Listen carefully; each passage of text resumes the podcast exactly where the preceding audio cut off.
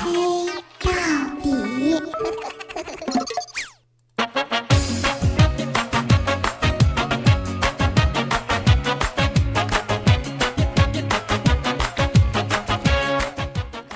Hello，各位，欢迎收听，这里是由喜马拉雅没有赞助为您独家免费播出的娱乐脱口秀节目《一黑到底》啊，我是几成照片的隐身狗六哥小黑。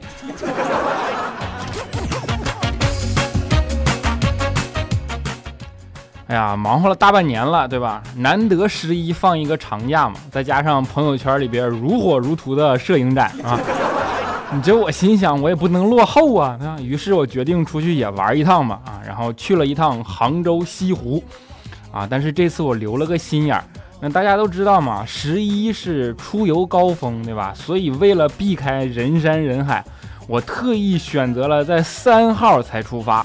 然后逛了一天，被挤成狗啊！回来的时候，手机里收到一条新闻，说：“哎呀，十一爆堵，十大景区出炉，西湖居首，并且在十月三号当日，终于突破往年旅游平均人次，达到十一人流最高峰。”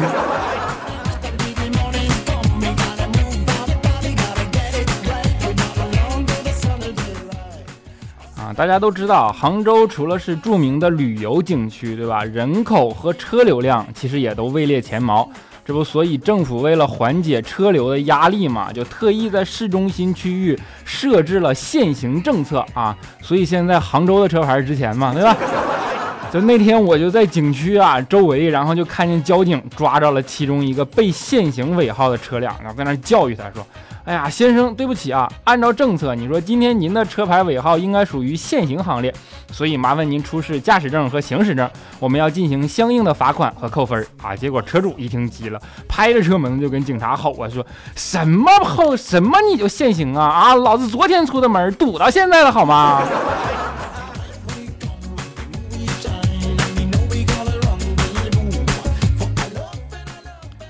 说实话，像十一这种长假，其实真的不适合出去旅游。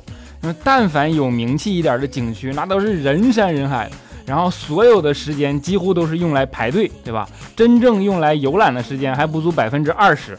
你说景区排队也就算了，那甚至相关的吃喝拉撒都要排队啊，尤其是上厕所。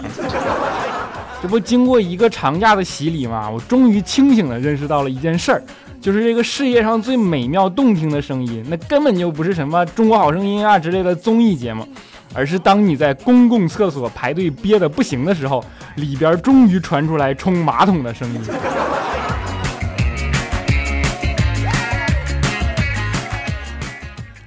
不过说实话，我有一种感觉，就是感觉现在大家去出去旅游的初衷啊，也和以前大不相同。然后除了游玩本身，貌似更重要的任务是拍照发朋友圈。一开始啊，其实我一直不明白为什么大家在外面吃饭啊，都喜欢把那个菜拍了照片上传，对吧？直到前几年嘛，这不频频的爆出来食品安全问题之后嘛，我才终于恍然大悟，这就是证据链啊！你说对不对？万一哪天自己食物中毒死了，那他们发的最后那道菜，那一定就是罪魁祸首。其实食品安全问题啊，真的是旅途中的一个问题，对吧？你看什么三亚呀，然后什么，哎呀，不好意思，我又点名了啊。三亚不只是食品安全问题，还有人身安全问题。好，不管食品安全还是人身安全，总之安全问题吧，其实是旅途中最首要的问题了，对吧？你说大家出去开开心心玩一次，除了好心情，最重要的还是要保证身体的安全，对吧？就不管去哪儿，哪哪，尤其是你什么现在的人都有钱了，又喜欢出境游，对吧？你对那个国家的事物你又不了解，所以说一定要注意自己的安全。这不那天我在外边玩就是嘛，旁边是一个外国哥们儿啊，我在外边，我是在中国的外边。我还没有钱出国旅游，旁边的一个外国哥们儿嘛，啊，结果一不小心，扑通掉进了一个没有井盖的下水道里。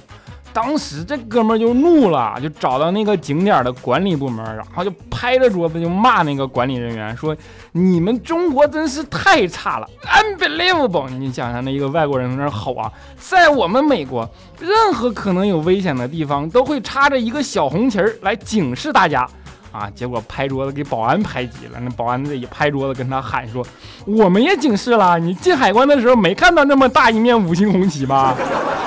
还告诉你级别了呢，危险级别五颗星。我竟无言以对呀。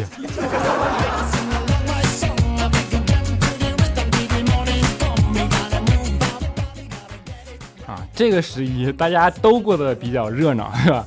这其中最高兴的人啊，要数佳期了。哎，我一说佳期，你们就懂了啊。这不因为前几天苦苦学了将近一年的驾照，终于考下来了。你要考驾照这件事对佳期有多难啊？佳期同学是一个标准的女司机，那考驾照真的是历尽波折呀。然后第一次考嘛，就是大家都知道考驾照先考倒车，对吧？叫倒杆儿啊，倒杆儿刚倒完车，教练就急眼了，冲过来就跟佳期吼说：“你是我见过第一个把障碍物全部扫平的学员。”你整整撞倒了七根杆子，你知道吗？啊，当时佳琪一听也不乐意了，跟教练说：“你拉倒吧，那一共才六根杆子，我怎么可能撞倒七个？”然后教练就歇斯底里的冲佳琪吼：“你没看到地上躺着的考官吗？” 这后来啊，倒车总算是考过了，然后就上车嘛，第一次路考啊，佳琪因为紧张，然后正好旁边又是坐了上次被他刮倒那个考官，是吧？他上车，他就一直低头在那看那个档位，恐怕发车的时候挂错档啊！结果被考官当即喝止。大家都知道，开车最忌讳的就是低头，对吧？要不然你就撞着啥你也不知道，对吧？就让佳琪抬头啊！于是佳琪没办法就把头抬起来了，结果手就哆哆嗦嗦的就去摸那档杆，没摸准，直接摸在人家考官大腿上了。这回考官一看他彻底疯了，一把打开佳琪的手，说：“你给我滚一边去，我不吃你这一套。”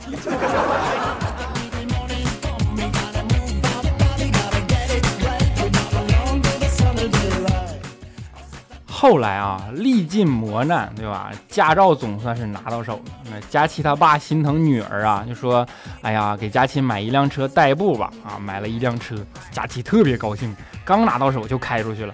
然后结果刚上高速公路啊，就熄火了。你们不知道啊，佳琪这孩子平时维权意识特别强，这种事儿怎么能忍呢？对吧？就是他逛商场逛到哪儿都是事儿，你一碰点委屈就是啊，你们投诉电话是多少？就就是这种。这种事儿怎么能忍呢？对吧？于是召集了家里所有的亲戚朋友啊，还找了一大帮记者啊，去堵人家 4S 店的门口。后来这不舆论发酵了嘛？于是经过多方的协商啊，最后 4S 店终于同意给佳琪的车做一个全面的检查啊。结果一检查，熄火的原因是因为没有油了。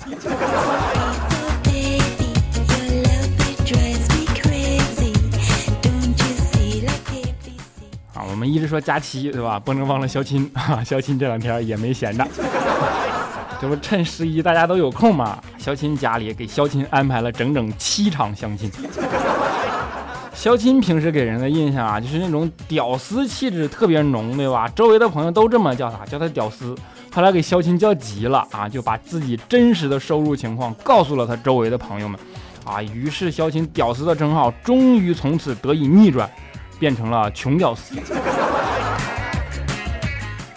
后来这不为了改变屌丝气质嘛？这几天肖钦啊背的最滚瓜烂熟的就是自己的简历台词了啊！月薪不到两万，身高不到两米，体重一百多斤啊！结果实际情况是月薪三千五，身高一米六，体重一米七，不对，体重一百七。你看我一黑他嘴就飘。这不有时候嘛，我们就看肖钦这么折腾啊，我就问肖钦，我说肖钦啊，你说你上学的时候你怎么不谈个恋爱啊，对吧？那时候多容易啊，然后你搞到现在要相亲多难，你说还得背自己的简历，是不是？啊，肖钦听了就跟我说，哎呀，你快别提了，我们上学的时候啊，那班级里男女比例严重失调。我说啊，我说有多严重啊？肖钦说，男的比女的多一个，就多他一个。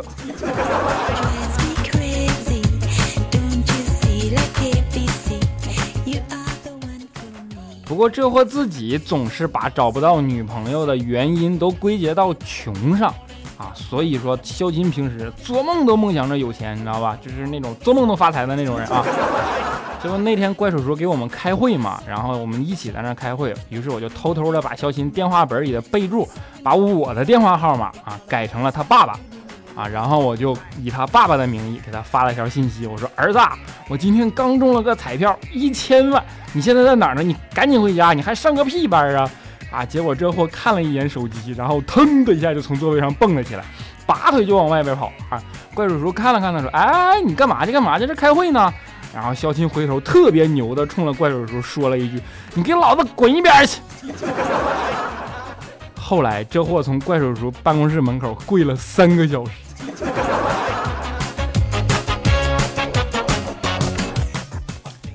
肖钦平时呢有个毛病啊，就是他铁公鸡啊。有一次上边上班啊，又嘴又瓢了，所以你们可以知道这不是什么好事儿。有一次上班特别高兴的来了，然后还给我们每个人都带了早饭。你说这种百年不遇的事情发在他发生在他的身上，对吧？我们当然得问清楚啊啊！然后我就问肖钦，我说这怎么了啊？肖钦特别高兴跟我说：“哎呀，别提了，我刚才呢坐坐公交车，座位底下捡了两百块钱。这不过我捡起来以后啊，发现旁边有一个人一直盯着我啊，不都说见者有份嘛？于是我就分了他一百。”那我自己还剩一百呢，对吧？这不心情好吗？我就给你们带来点早饭啊！说完，他就从自己兜里掏出来钱包啊，准备放到抽屉里上班啊。结果我们正吃着呢，就听见这货大喊一声：“我靠！我钱包怎么漏了？我靠！我两百块钱呢！”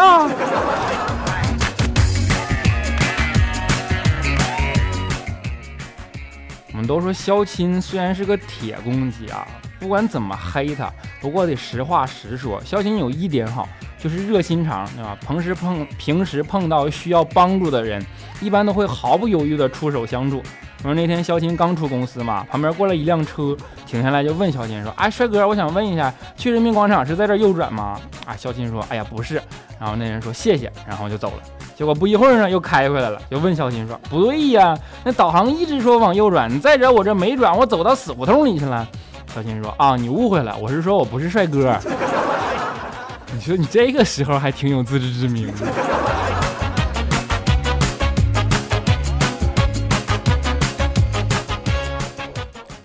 啊！这个十一啊，大家都挺乐呵啊，唯一一个不开心的人就要数怪叔叔了，因为受了很重的伤啊，那天还直接送到医院急诊去了。那大夫就看着担架上伤痕累累的怪叔叔，就问他说：“哎呦，你这怎么伤成这样了？”啊，你说大夫这语气也真是够欠揍的。怪叔叔看了大夫一眼，说：“刚才开车，然后路上看到一个美女经过，我这不就偷偷回去瞄了几眼？”大夫听完哈哈大笑，说：“啊，你这撞哪儿了？”然后怪叔叔说：“没撞哪儿，就是被我媳妇儿发现了，然后给我打成的呀。”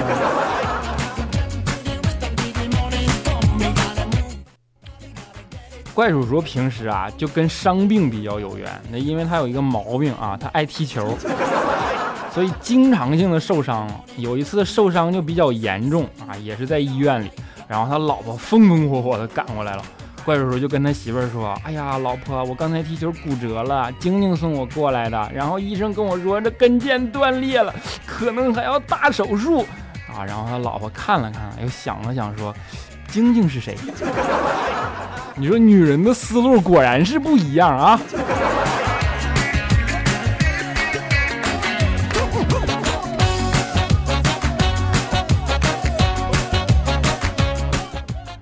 好了一小段音乐啊，不能再黑了啊！再黑估计节后工作都困难了啊！欢迎回来，这里是由喜马拉雅没有赞助为您独家免费播出的娱乐脱口秀节目《一黑到底》啊！虽然没有赞助，但是开通了打赏啊！啊，我是你们的小伙伴隐身狗六哥小黑。如果大家喜欢我或者觉得这档节目还不错呢，可以在喜马拉雅平台搜索小黑就可以找到我了。记得一定要关注啊，不然更新节目你们收不着。啊，当然还可以在新浪微博和微信公众平台搜索这小子贼黑，贼是贼喊捉贼的贼。有什么想说的话都可以留言给我，我会在看到的第一时间回复大家。当然，如果时间忙看不到，那我也没办法啊，你们打我呀，是吧？当然还可以加入我们的 QQ 粉丝群四五九四零六八五三以及幺四二七二八九三四五九四零六八五三以及幺四二七二八九三，欢迎加入，我们一起嘚瑟啊！好了，下面让我们来看一下上一期节目的听众留言啊。首先要首先要恭喜我们的沙发君一零五的唐姑娘啊，她评论说我是一楼，她这条评论是在二楼发的啊。当然一楼也是他啊，嗯，然后我们的耍鸡毛掸子的小逗逼评论说啊，我是贱骨头啊，老老子喜欢你啊哈哈，你说你这么好的品味，你怎么能这么说自己呢？对吧？啊，我们的幸福的路途评论说啊，不听先评论就是任性，爱你小黑啊，也爱你，么么哒啊。啊，我们的簪花的宝塔菜评论说，不如立个誓，迟到多久就会再黑多久，怎么样？我就不的呀，你 能把我咋的呀？啊，我们的墨情角眼子墨啊，评论说：嘿呀，中秋节快乐哈！不知道月光破破不破得了你的隐身？就我又不是狼人，再者这中秋都过去几天了。啊，我们的佳期啊，佳期啊，评论说：黑哥，你妈叫你回家掰苞米，你这你直接去我家帮我也掰了就行了啊！正好这几天你不去回掰苞米。啊，我们的 N J 叶子酱评论说：“六哥求做你旗下的艺人。”还有我们的 N J 叶纸酱评论说：“啊，我要做你旗下的艺人。”你说你俩是不是商量好的？名还就差一个字儿，还是一个人的俩马甲啊？好，我们的肉丸子八评论说：“啊，就去洗了个澡，结果前排就没有了。这不就是告诉你下次洗澡的时候听吗？” 啊，我们的喜马拉雅山评论说啊，嘿呀，迟到了吧？我今天一上 app 就看见调调获得了那个斑马奖，他是不是得罪了软件部的人啊？啊，主播掉粉爆照排第一呀，人是黑马，还没斑呢。啊，你好啊，明天评论说啊，刚上初中感觉特别不舒服，身边一大堆学霸，我就像在优雅的天鹅中的玩具的小黄鸭。其实啊，是天鹅还是小黄鸭啊，一点都不重要，重要的是要有自己的色彩，对吧？你要是万白丛中一点黄，那突出的不还是你吗？啊，我们的学习 J 二评论说，等待小黑更新的日子简直就是度日如年啊！这说明节目好听啊！啊，我们的蒋彤彤评论说，你更新的晚了，没看到啊，你还我沙发，下次我提前告诉你啊。我们的黑猫爷评论说：“我去蹲了一个晚上啊，结果清新了。我怎么有一种抓嫖客的即视感呢？” 啊，我们骑着怪兽手吃五花肉评论说：“啊，好晚了，明天听治瞌睡。”小黑你真帅，么么哒。括弧小黑你肯定会读的。叹号叹号，哼，你别跟我来这套啊，我不是那种人。啊，一个像夏天 VQ 评论说。黑总，你说说你怎么给黑的那么有节奏啊？我闺蜜也黑，脚底都是黑的，你脚底黑不？你确定你闺蜜不是中毒了吗？啊，我们的地瓜大山子评论说：黑啊，你终于更新了，一直没来评论，忙着准备艺考，每天累成狗。不知道小黑你还记不记得我呢？发现小黑的粉丝越来越多了，真棒！希望小黑的节目越做越火，粉丝多多的，么么哒！我一直会支持你的啊！你看你考。艺考对吧？然后我考经纪人啊，咱俩正好。我们的黑煤球小黑评论说：“小黑，我从听了你的节目就爱上了你啊，就想让你对我负责，怎么办？你说这个责任这是不是有点？你男的女的，长得好看不？”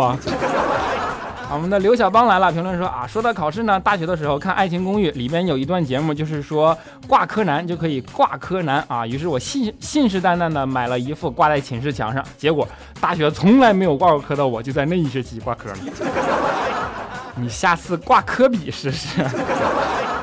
啊，我们的和商评论说啊，我上个月刚被熊猫咬了。打了狂犬疫苗，调到这个创业项目，我考虑了一下啊。不过医生说再被咬的话啊，最好再补一针。不过年收入二十万应该还是稳当的。啊，调调，你看你合伙人有了啊，不用谢，你找到合伙人了，赶紧去融资吧。啊，我们不忘初心啊。T A 评论说我是第一一百个赞你的要大大的红心送给你啊，我看成红包了。啊，我们树梢的叶子评论说啊，六哥你丑你先睡，我帅无所谓。你这人真狠，连自己都能骗。我们的大手牵小手评论说，有没有一种变帅的方法啊，六哥？我有变黑的方法，你要不要？啊，千万别读我评论。评论说啊，嘿嘿哥哥，我知道现在评论你也只能一周以后读，所以我要说的是，十一快放完了，祝我开学快乐吧。那行，开学快乐，么么哒。我们狂奔的蜗牛 Y 六啊，说小黑哥，我能说我下载喜马拉雅是为了听郭德纲吗？可惜一次也没听过，全都被你跟佳期把耳朵给占满了。你这必须艾特怪叔叔啊！知道我俩有多重要吗？你？我们的浅浅笑三晒八三评论说：“小黑，我考试望天答题卡的选择题了，你快安慰安慰我。这一看你就是学霸，我们考试是绝对不会忘了选择题的，因为就指着他得分呢。”啊，那金格评论说：“每天闹钟六点半起床啊，闹钟响后总是困得要死，而每当假期时没到六点，我就发现自己特别精神，这他妈是不是有病？哼，是。”啊，我们的最 M 二次元评论说：“我的留言没了啊，我再默念一遍吧。啊，六哥，你让其他六个兄弟可怎么活？还有你写的小说是不是掉节操没下线，特别不靠谱的那个？啊，你敢不敢说出来？我一定写一读后感。你敢不敢说？敢不敢说？重要的事儿重复三遍。啊，你关心我那小说是吧？”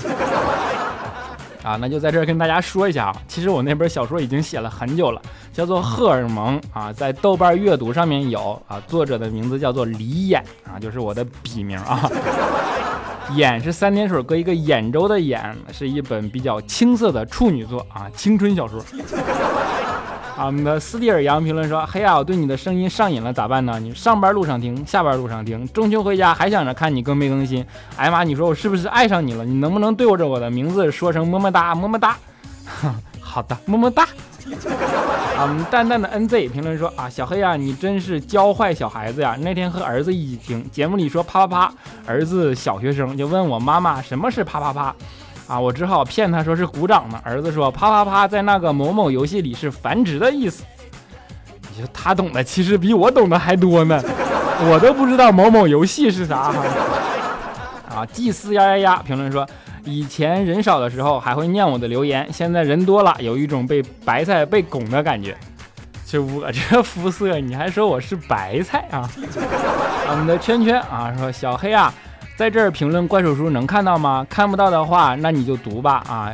叔叔，你看我们小黑多辛苦啊！这年头颜值高、才华多的人可不好找啊！是不是考虑涨点工资啊？小黑，我就关注了你一个人啊，对你绝对是真爱啊！我就只能帮你帮到这儿了。你这都亲过那么多人了，我就不要么么哒了啊！你给我个新技能，摸摸头吧。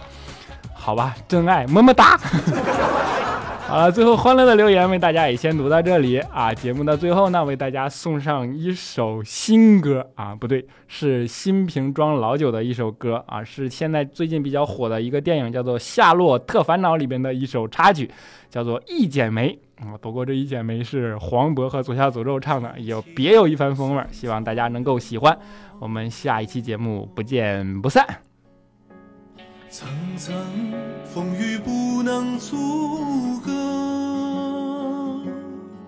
总有云开日出时候，万丈阳光照耀你我，